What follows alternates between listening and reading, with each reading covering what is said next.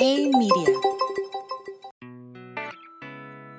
Hola, bienvenidos a un nuevo episodio de Hey Hablemos de. Mi nombre es Berno Rodríguez y el episodio de hoy estoy seguro que te va a hacer clic, que te van a caer 20, que te va a interesar y que de alguna manera, mm, si pones atención, querrás hacer cambios en tu vida, pero ya. Es un tema que a muchos nos ha afectado a lo largo de nuestra vida, de relaciones personales, relaciones de amor o de familia, incluso de amistad. Y estamos hablando hoy de narcisismo. Y para eso nos acompaña nuevamente la psicóloga Carla Ansaldúa, que estuvo con nosotros en episodios pasados y gustó tanto que aquí está otra vez Ay, gracias. compartiéndonos su conocimiento. ¿Cómo estás, Carla? Gracias por volverme a invitar, es un gusto para mí, de verdad me encanta estar aquí. Y este tema es bien importante, yo creo que nos va a tomar varias, Varias sesiones. Sí, Como, hablas como mi terapeuta. Vamos a tener varias sesiones. vamos a tener varias sesiones sobre este tema, por favor. No, la verdad es que es bien complicado porque es un tema que mucha gente piensa. Bueno, ahorita, ¿tú sabes No, lo que es dime. narcisismo? No, platícame justo, es la primera pregunta. En términos, para que todos entendamos qué es el narcisismo y por qué de repente está en la boca de todos. Antes no se hablaba tanto de esto, ¿verdad? Y de No. repente es un tema que todos trajimos a la mesa. Es que normalmente pensabas que estabas con una persona tóxica. Y realmente, pues tóxicos podemos ser cualquiera en cualquier momento, dependiendo de quién De te saca lo mejor o lo peor de ti, ¿no? Pero esto es un trastorno de personalidad. Se llama trastorno de personalidad narcisista. Ok. Y, y los síntomas o, o como lo- los rasgos narcisistas, porque hay gente que tiene rasgos narcisistas, pero realmente no son tal cual narcisistas. Entonces ahí es donde se confunde la gente de que es que es muy egoísta. Pues es un, argo- un, un rasgo narcisista, pero realmente no es.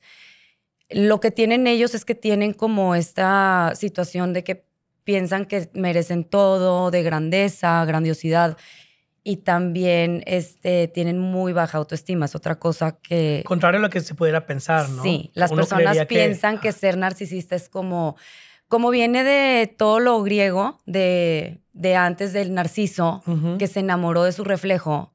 Tú piensas que, que tienen la autoestima súper alta y que están enamorados de ellos mismos. Realmente solo tratan de sacar beneficio de los demás por su falta de autoestima. Ok. Es algo que ellos no quieren que sepas, que, que tienen baja autoestima. Entonces, por eso como que buscan, o sea, no les gusta perder el control. ¿Por qué? Porque luego tú sabes que tienen baja autoestima. Ok. O sea, está- están todo el tiempo como pretendiendo un personaje de, de yo puedo todo, ¿no? De yo soy el más guapo, el más inteligente o el más poderoso. Y la verdad es que no tienen empatía. Ok. O sea, tú puedes distinguirlo luego si alguien tiene empatía o no tiene empatía. Cuando alguien se porta súper lindo contigo y te escucha, o sea, normalmente lo que ellos hacen es, te hacen, una, hacen mil preguntas. Ujú. O sea, te estoy definiendo más o menos cómo puedes Para tener como las red flags. Te hacen muchas preguntas al principio, entonces tú dices, estás súper interesado en mí, realmente estás en un test. Ok. Él está viendo si puedes ser víctima o no víctima. Ok.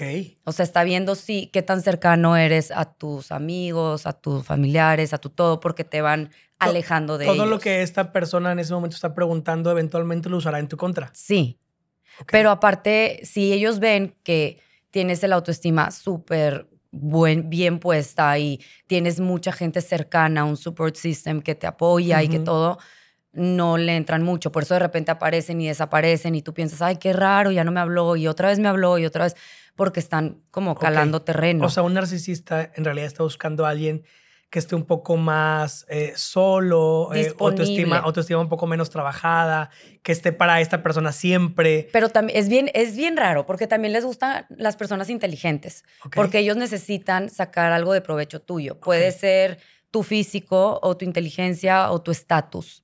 Ok. Están obsesionados con el estatus. Les gusta estar en Les en la gusta cima. estar bien posicionados. Entonces, si tú les puedes ofrecer algo, si tú tienes un tío que les puede dar un trabajo, si tú te, eres, eh, Eres carne de... sí. de- Y lo que pasa es que ellos buscan, o sea, por eso hacen muchas preguntas, porque como que se hacen como que se interesan por ti muchísimo, porque buscan a personas que después sean codependientes nada más de ellos, porque te necesitan, o sea, necesitan algo de ti, entonces necesitan que los estén adulando, que los estés halagando, que les estés diciendo que son lo máximo, que no sé qué, entonces tú no puedes tener tanta vida social porque te les vas de las manos. Pero al principio estas personas te atacan con amor, ¿no? Demasiado. Se le llama... si no me Love equivoco, bombing. Love bombing es el término donde empiezan contigo y te hacen sentir que eres la persona más guapa del mundo y que, Lo te- que le máximo, gustas, sí. que no pueden estar sin ti, que, o sea, y tú, si eres una persona a lo mejor con baja autoestima o que nunca habías tenido una Y relación la así, puedes tener bien, pero eh, te la va a bajar. Pero te, te embelezas, no te enamoras, te, te deslumbras por esa persona que de repente,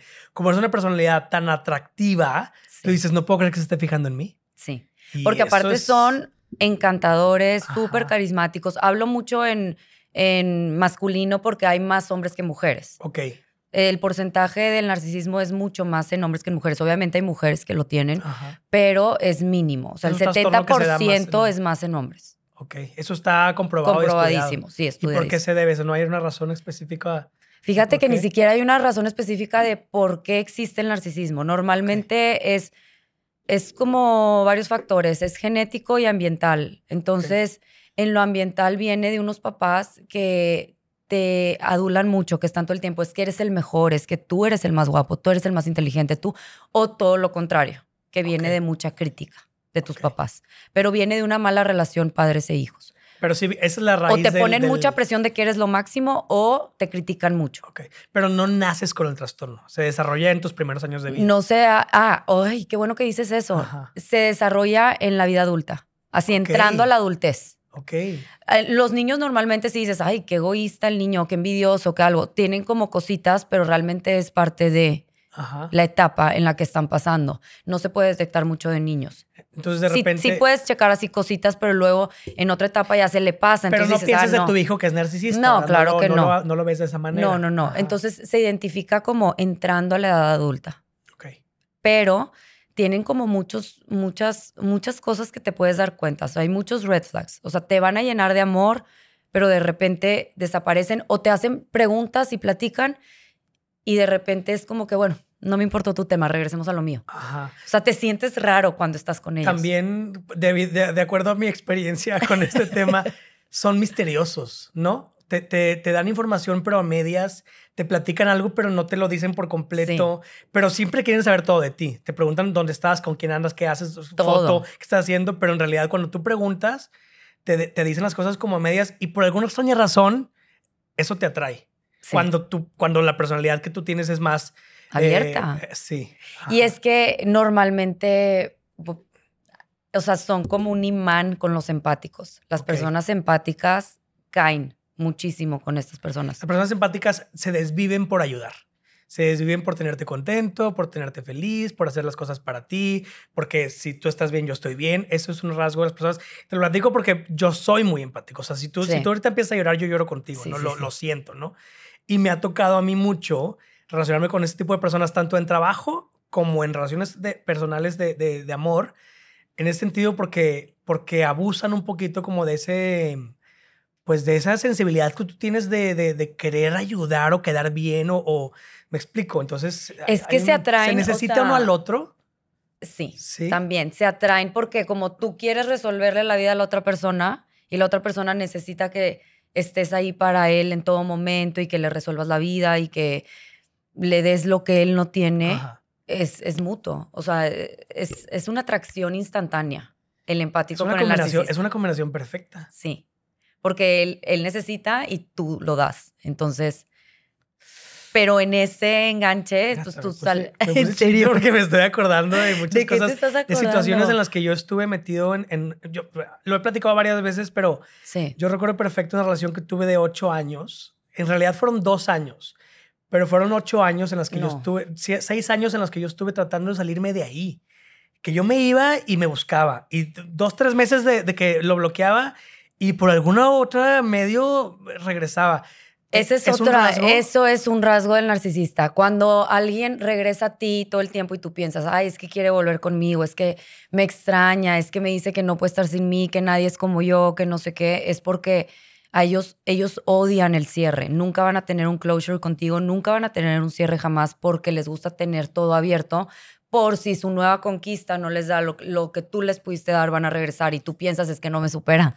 Realmente es que alguien más no superó lo que tú eres. Todo eso me lo decía. ¿Qué te Todo eso que acabas de decir, qué fuerte, qué sí, fuerte. es como nadie se compara a ti, no me identifico con nadie más que contigo, no sé qué. Entonces, normalmente para que una persona pueda salir de este tipo de relación le toma siete veces en ir y regresar. Y o sea, es como una estadística. Siete veces vas, vienes, vas, vienes, hasta que dices, yo ya no puedo más con esto. Porque te hace, normalmente tú, uno de los síntomas que tú sientes estando con ellos, la redundancia, pero tú sientes como que, que, que te falta algo, nunca te sientes al 100. Ok. Pero estas personas te dan como amor, es intermitente, te dan amor y luego de repente eh, se alejan de ti o te hacen sentir mal y luego de repente, o sea, entonces cuando, cuando tú quieres estar alejado de ellos, regresan con algo bueno. Entonces como que tú estás muy confundido pensando... Sí. Si es, si, es, me quieres, si, es, bueno, si es bueno, porque hizo esto después. Porque tiene una habilidad de, de, manejar tus emociones y sus palabras y, decirte. Eso es em otro rasgo, te manipulan todo. Sí, ¿verdad? O sea, por ejemplo, eh, empiezas a, a, cuestionarte si tú estás bien o no, porque son súper manipuladores. No saben disculparse. Entonces, ¿qué pasa? te dicen, ay, perdón, perdón que te sentiste así, perdón que andas súper sensible, perdón que no soy perfecto y que nada te llena, perdón que entonces...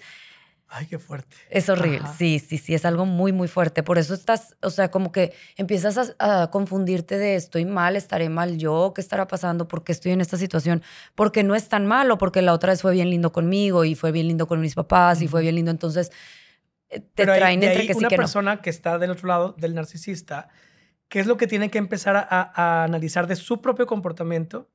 De decir que ya no estoy bien. O sea, ¿qué, qué, qué, qué red flags propias tengo cuando, cuando, ya no estoy en una relación Sí, o sea, cuando no te sientes al 100, cuando estás triste la mayoría del tiempo, cuando, por ejemplo, a ellos les encanta ser el centro de atención, tus cumpleaños te los van a arruinar. O sea, está, se sabe se sabe. Yo no conozco una persona que haya estado con un narcisista que no le haya arruinado los cumpleaños. Yo recuerdo, mi, hablando de eso, mi graduación de, carrera. También. Tenía, tenía su vuelo, no sé qué, iba a venir a mi graduación, tenía su silla comprada, ahí estaba. El mero día de mi graduación, a dos horas de la ceremonia, me mandó un mensaje que perdió su vuelo y no llegó. Y se quedó la silla ahí, al lado de mí, la silla ahí sentadita. ¿Y sabes por qué hacen eso? Para que tú digas, yo no soy feliz sin ellos o sea, este momento de mi graduación no fue feliz porque no estuvieron ellos o porque no. O sea, lo hacen para que tú, o sea, para arruinártelo y para que tú te sientas dependiente de ellos, de que si ellos no están, tú no vales nada. O sea, no importa tu graduación, no importa tu cumpleaños, no nada. Son las típicas. En amigos se puede distinguir muchísimo porque llegan así a tu cumpleaños, es tu cumpleaños, llegan tardísimo y llegan quitándote todo el thunder. Llegan de que, oigan, no saben lo que me pasó, es que no. casi choco, entonces no sé, entonces ya toda la atención es en ellos. No pueden darte un poquito de atención. O sea, llegan tarde adrede para robarse el foco del evento. Y llegan con una tragedia. O sea, tienen que. Les gusta mucho llamar la atención de manera negativa. Ok. Si no la encuentran de manera positiva, van a hacerte la vida imposible porque es un, porque no me estás poniendo atención, es que tú seguro estás en, o sea, no les importa tener atención aunque sea de manera negativa. Les gusta el caos. el foco. Sí, les gusta el caos, les eso gusta te iba a preguntar, les se alimentan del drama, ¿verdad? Les gusta el caos, les gusta el, el conflicto, lo propician, ¿no? Sí, cuando ya no lo tienen de tu parte de manera positiva, lo van a tener, lo tratan de obtener de manera negativa. Por eso cuando te alejas ya de ellos, lo más importante es, o sea, bloquearlos. El silencio para ellos, el silencio los mata. Entonces, si tú no les contestas, si tú no reaccionas a su manera porque te están picando, todo el tiempo te están picando para que puedas caer. ¿Cómo, cómo le haces para salirte de ahí? O sea, yo, una vez que ya te diste cuenta que, que, es difícil, que ya estás en una relación que ya no está funcionando, que esa persona está consumiendo toda tu energía, tu felicidad, tu paz, tu amor propio, ya estás eh, prácticamente sin nada. ¿Cómo, si, si no tienes tanta fuerza, ¿cómo? ¿Qué? Es bien difícil. Primer paso, ¿qué Es bien difícil porque te alejaron de todas tus personas cercanas. Entonces, ¿por qué? Porque si tú les cuentas, te van a decir, oye, estuvo súper mal lo que hizo en tu cumpleaños, estuvo súper mal lo que hizo este día. Las personas externas se dan cuenta antes que Se dan cuenta, sí, claro. Entonces, por eso te alejan de ellas, porque saben que, que vas a Se empiezan a decir cosas a ti y te están contaminando, ¿no? Entonces, lo que pasa, lo más importante es identificar que tú ya no estás contenta o contento y buscar terapia, pero también bloquearlos de todos lados, porque siempre van a regresar. Siempre van a regresar. Buscan el medio, ¿eh? Es trabajar muchísimo tu autoestima y saber que, porque luego te dejan como pensando que no vales nada, que no eres buena persona ni nada, y saber que por eso se acercaron a ti, que tú no tienes la culpa, porque aparte también las personas que ya salieron de ahí es mucho trabajo mental porque piensan que lo pudieron haber evitado, que como ellas que estaban también pudieron caer en eso o, ellos, que, que como permitieron tanto tiempo, entonces es mucha culpa de por qué permití esto si yo no era así, yo era una persona feliz. Entonces trabajar mucho la culpa, tener mucha compasión de ti, saber que tú no sabías esta información antes de. Tú no sabías, tú nada más pensabas que él era súper celoso o que te quería muchísimo, que te protegía muchísimo o... Y normalmente confundimos eso con amor, ¿no? El hecho de que te cele mucho, ay, es porque me quiere, me cuida mucho. Son súper celosos. Sí, ¿no? Y, y, tú piensas, ay, o sea, es que soy lo máximo para él y me está celando. No, realmente es como, es que sienten que les perteneces. O sea, eres de ellos y nada más. Entonces, cualquier cosita los va a alterar y todo. Y, y todas estas cosas, tú tienes que poner límites cuando te sales, siempre le digo a mis pacientes, es que tienen, normalmente la gente regresa a su, me vas a entender, regresa a las relaciones, porque cuando tú sales de una relación, se te cierra la puerta o la cierras tú y hay un túnel negro y no ves. Entonces ese túnel se tarda unos tres meses en ver luz, ¿me entiendes? Entonces tú vas caminando y les digo, camina, camina en lo negro, vas a ver luz, porque te da miedo y dices, ay, no me voy a quedar solo, no me van a, que nadie me va a querer, ¿qué voy a hacer? Entonces te regresas y tocas la puerta otra vez. A lo seguro, a lo que ya conoces. Te vas a lo seguro, pero síguele caminando, va a haber un momento en el que normalmente son tres meses, un mes y medio, entre un mes y medio y tres meses que dices, ¿en dónde estaba? Pero sigue caminando, en ese túnel negro no pasa nada, no te regreses, porque no te va a ir bien, no te va a ir mejor que ya después ver la luz. Entonces, es súper importante. Eh, silencio para ellos. No significa que estés jugando a la ley del hielo porque ellos también te hacen mucho la ley del hielo. Y luego regresan como que con todo el amor del mundo y dices, ay, es que yo estuve mal porque cómo regresó tan lindo. Entonces sí, corta completa comunicación con ellos, bloquealos todo y el silencio va a hacer que tarde o temprano se tengan que alejar porque, porque ya no están recibiendo nada de ti. Ya no hay nada. Ajá. Porque ellos alimentaban de todo lo que tú les dabas y la única manera de deshacerte de ellos es dejarles de dar lo que ellos te pedían. Sí, es... Límites, al final. Es lo límites. Mismo, volvemos a lo mismo. Si tú pones límites, yo, yo siempre, sea por lo que sea que llegan a terapia, mis pacientes, siempre les digo en la primera sesión, aquí vamos a trabajar amor propio, límites sanos, cómo defenderte, cómo cuidarte, o sea, defenderte de...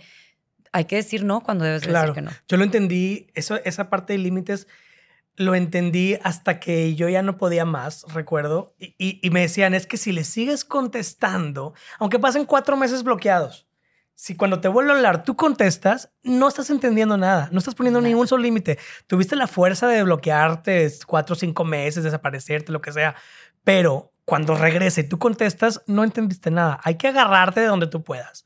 Hay que ser fuerte por donde puedas y realmente decir, no quiero esto para mí. Pero eso solo se entiende en un trabajo integral de terapia y amor propio, ¿no? Eso yo, yo recuerdo la cantidad de veces que, que fui saliendo de estas dos relaciones complicadas que tuve todas las terapias que encontré, todo el tipo de, de, de, de contenido que busqué para, para, salir de ahí, Recuerdo que hasta constelaciones familiares fui y hubo un ejercicio donde, donde la consteladora eh, agarra como una, como una pashmina, una bufanda roja que ella tenía.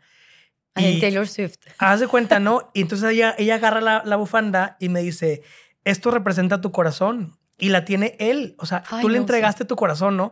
Y me decía, si tanto quieres salirte de ahí, ve por esa bufanda, ve, es tu corazón, ah, tómalo. Y yo me acuerdo que no podía ni mover los pies. Yo estaba tan, tan, tan, pues no sé, atraído por esa energía de esta persona que me, que me consumió tantos años de mi vida, que yo no sabía cómo salir de ahí. O sea, de verdad no, no tenía idea de cómo terminar eso, ¿no? Porque es, porque es un poder. Es difícil, es, difícil. es un poder de estas personas de, de, de manejarte todo un mundo perfecto, de cuando estemos juntos tú y yo va a funcionar. Y cuando tú y yo, yo estoy trabajando para tú y yo. O sea, y te, es no, y luego regresan también diciéndote, ya fui a terapia, ¿no es cierto? O fueron una vez para decirte que ya fueron a terapia. Entonces, sí se necesita trabajar muchísimo la autoestima que te quitaron porque muchas veces tú ya la tenías. Entonces, por eso es la culpita de cómo llegué hasta aquí. No sientas culpa, ten compasión de ti, sé súper paciente contigo y mucho amor, mucho amor propio, terapia, límites, mucho límites, límites a estas personas. Y, mm, digo, supongo que ahorita muchas personas que están escuchando este episodio les está cayendo el 20. O sea, están, tan. De hecho, les, les recomiendo, están escuchando esto, anoten todas las características que está diciendo Carla, eh, toda la, experiencia que estamos platicando ahorita. Y, hay muchas red flags. o sea, sí que puedes dar cuenta. Lo que decía la vez pasada, que cuando tú vas a una cita tienes que tener las antenas paradas de lo que estás sintiendo. Si esa persona te hace sentir como rara de que no me está diciendo la verdad, me está cuestionando mucho, me está haciendo sentir, o sea, porque después eh, empiezan como que te empiezan a ser culpable de todo, tú eres culpable de todo. Entonces, tú, yo creo que ahí es donde la gente ya se empieza a dar cuenta. Cuando eres culpable de todo, cuando tus emociones no son validadas, o sea, cuando no importan tus emociones y dices, nunca me va a escuchar lo que le estoy diciendo, son muy infieles también. Entonces, eh, ya ni siquiera, o sea, ve cómo se presta. No es porque no te está poniendo atención a tus emociones, sino que ya empiezas a agarrar la onda de, oye, pero vi que está platicando con esta persona, vi que está haciendo esto, entonces ahí es donde empiezas a agarrar un poquito más de fuerza. Porque por ti antes ya... Pero qué fuerte que tengamos que esperarnos a una infidelidad para tomar acción cuando no vimos emociones claro, y tu amor propio que y tu valor como persona. O sea, tu razón para irte de ahí es porque esa persona se fue con alguien más. Porque esa persona ya encontró a alguien que le dio algo que tú ya le dejaste Pero ¿por qué no pusimos atención a todo lo demás antes, todas las redes que estábamos viendo? ¿Qué pasa en el ser humano que no pone atención a La idealización. Justo. Vean el episodio. Todo está conectado. Todo está conectado. Vean el episodio de, de Idealizas porque dices, wow, que esta persona eh, me está poniendo atención, si es súper encantador, si es súper encantadora, súper lindo, súper... Y la verdad es que eh, hay muchas señales antes Una persona narcisista... No es normal el love bombing, nada más para que sepan. No es normal, porque lo dices... O sea, bombardearte de, cositas lindas, bonitas. Eh, todo, todo, todo, todo el tiempo. ¿No es normal? Es, normal si lo mantienes, si es una persona que es romántica, que es atenta, que es detallista, sí, porque hay gente que tiene de lenguaje de amor estás el, esto, el detalle, sí, eh, eso sí, no te me asustes por si. Porque soy narcisista. Porque, no, no, no, no, porque aparte estás en una etapa bien bonita. Eso, eso no te debe asustar al principio, pero, o sea, ¿cómo te explico? Si la persona después de, de conocerse sigue siendo es porque así es. Okay es muy identificable cuando solo es al principio y después ya ni te ponen tanta atención. Y ya nada más eres... Y ya estás mendigando amor entonces. Es como si fuera nada más tu dueño. ¿Una, una persona narcisista se da cuenta que es narcisista? ¿Saben? Hay algunas personas que sí. Hay unas que no porque normalmente no asumen responsabilidades. Por eso cuando te piden perdón, no te piden perdón bien. Solo para que te contentes. Es nada más para que te contentes porque ya no quieren problema, ya no te quieren escuchar y es de que, ay, perdón que te pusiste así, haz de cuenta. Pero es perdón que te pusiste así, no es perdón que yo lo hice. perdón que no soy perfecto, que, nunca te voy a llenar. O sea, nunca hay, una responsabilidad de qué puedo hacer para mejorar. Entonces, oh, perdón, este, es que no dormí bien. Es que, o sea, como que muchas. Puras justificaciones en realidad. Puras justificaciones. Hay excusas y justificaciones en cada disculpa. No hay un verdadero necesito cambiar esto ya vi que te está molestando, ya vi que te sientes mal. O sea, que una persona con, que, con narcisismo, obviamente él no sabe que tiene narcisismo, pero que vaya a terapia es casi imposible. Es muy difícil. Es que es muy difícil porque normalmente piensan que están bien y como no asumen responsabilidad, es muy difícil que vayan a terapia. Entonces, normalmente van a terapia cuando van a perder a alguien o cuando la pareja les dice, acompáñame a terapia, necesitamos ir. Pero en la terapia cuentan su versión, son víctimas todo el tiempo. O sea, ellos no hacen nada malo nunca, no toman responsabilidad, entonces es muy difícil que les funcione la terapia, porque no toman responsabilidad. porque es un trastorno de personalidad y ya vienes hecho. Es que no es un... Ajá, es que es justo eso. Y creo que hay que entender eso los que estamos escuchando. Podemos cambiar hábitos de así, pero personalidad es tu esencia. Justo, justo, justo. Y, y, contra eso creo que, es, que si tú quieres entrarle, que estás de, este lado, quieres entrar en una relación de este tipo, tú tienes que estar muy consciente a lo que estás metiendo. Se vale. Si tú quieres vivir eso y, al final es cada quien el proceso. Es una montaña rusa. una relación con algún narcisista, estás en una montaña rusa. Hay gente que le gustará ese drama en su vida y está bien. Mientras estés consciente de eso, está bien. Pero si de verdad no quieres esa relación, no estás de acuerdo con ese tipo de, de comportamientos o de personalidad, el consejo con el que hoy nos vamos a quedar es ármate de valor, ármate de amor propio, pon tus límites y salte de ahí. Salte de ahí. Es la única solución. Salte de ahí. Porque te va a terminar destruyendo todo, o sea, lo poquito que te vaya quedando de autoestima te lo va a destruir. Por eso es tan difícil, pero sí se puede. Sí se puede. Conozco mucha gente que lo ha hecho y sí se puede y en tres meses dicen, no puedo creer lo que vivía, estoy feliz, volví a nacer. Sí se puede. Cuando te sales de ahí, cuando ya estás en un lugar mejor, mira, es- bueno, pues eso, ya sabes que yo soy bien chillón. Cuando estás en un lugar mejor y entiendes lo que es una relación con amor bonito, recíproco, eh, eh, eh, emocionalmente que te cuiden, con respeto, con, con amor, te mereces eso. Mereces más. Sí, claro. Mereces más que te estén manipulando, que te estén echando la culpa, que no cuenten tus emociones, que nada de lo que digas importa. Mereces mucho más que eso. Nada más con eso quédate. Mereces más que eso. No te pierdas. No te pierdas en eso. Gracias, mi psicóloga No, hombre, favorita, Carlita. gracias a ti. Espero Qué que nos acompañes en otro episodio. Claro. Este tema da para mucho más. Para mucho más. Si estás viviendo algo así, creo que es importante. Estaría padre hacer uno que te digan como Ajá. sus experiencias y nosotros ir contestando. Estaría bueno. Eso estaría muy estaría bueno. interesante porque ay, cuiden su corazoncito, cuídense, cuídense y aléjense de lo que no les hace bien. Gracias por estar con nosotros. Gracias a ti. Este fue un episodio más de Hey Hablemos de. Los quiero mucho. Nos vemos en el próximo episodio.